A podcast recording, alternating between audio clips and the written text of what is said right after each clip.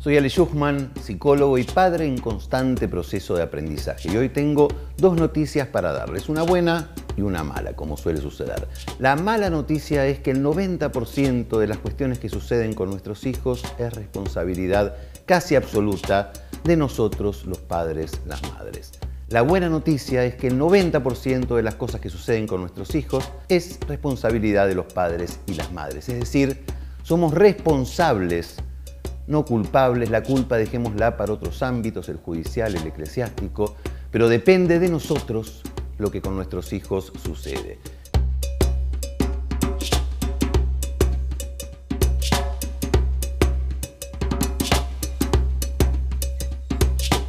Guille, el hermanito de Mafalda, miraba a los padres y Mafalda le decía, vos tenés que entender, Guille, que esta pobre gente antes de nosotros nunca jamás educó a nadie. Veamos la lista de los errores más comunes que podemos cometer los padres y tratemos de achicar la cantidad de coincidencias por ellos, por nuestros hijos, porque los tiempos cambiaron, pero la esencia de los hijos sigue siendo la misma. Número uno, querer resolver las situaciones por las que tienen que atravesar nuestros hijos antes de que ellos puedan gestionar el conflicto que se les presenta.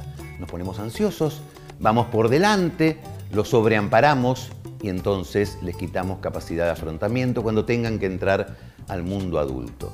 Número dos, ya lo dice el catalán, les transmitimos nuestras frustraciones en la leche templada y en cada canción.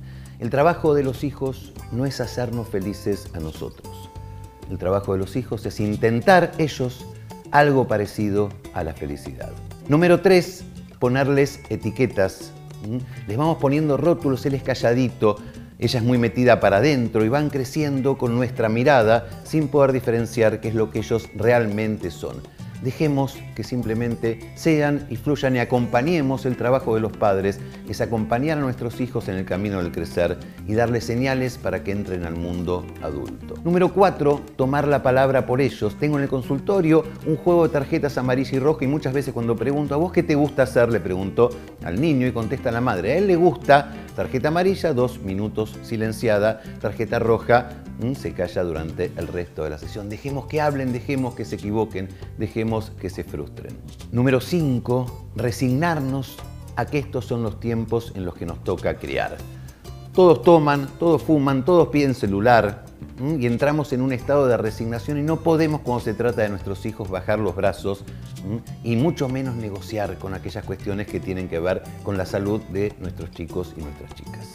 Número 6 ser cancheritos arrepentidos. El gran director de teatro Hugo Midón, en su obra La familia Fernández, el papá Fernández mandaba a los chicos a la cama sin postre, después les daba pena y les decía, chicos, el flancito, y los chicos le cantaban, sos como padre un cancherito arrepentido que dice no y después dice sí.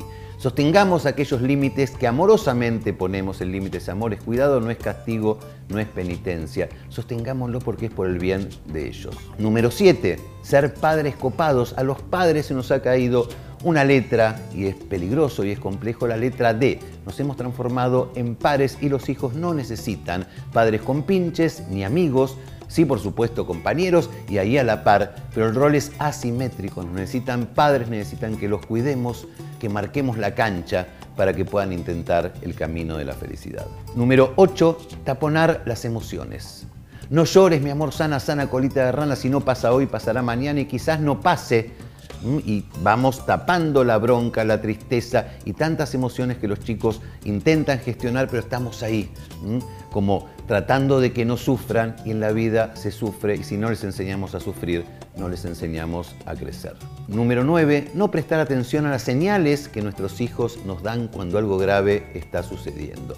Los chicos siempre dan señales en lo físico, en lo psíquico, en lo comportamental, nos dan a saber que algo está sucediendo. Muchas veces estamos tan ocupados con lo urgente que no vemos lo realmente importante.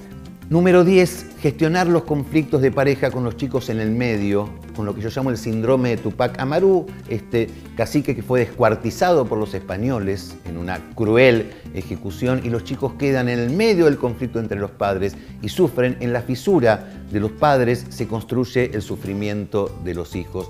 Cuidémoslos, cuidémoslos, son niños, son el elemento sensible a proteger y a salvar. Cierro con una buena noticia podemos reparar casi todo aquello en lo que nos equivocamos en la crianza de nuestros hijos. Nos vamos a equivocar, claro que sí. Mi hijo Santi me dice muchas veces, conmigo no te salen las cosas que escribís en los libros y claro que no, pues se ponen en juego las emociones. Podemos reparar, el error nos enaltece y les cuento mi cuento favorito para cerrar.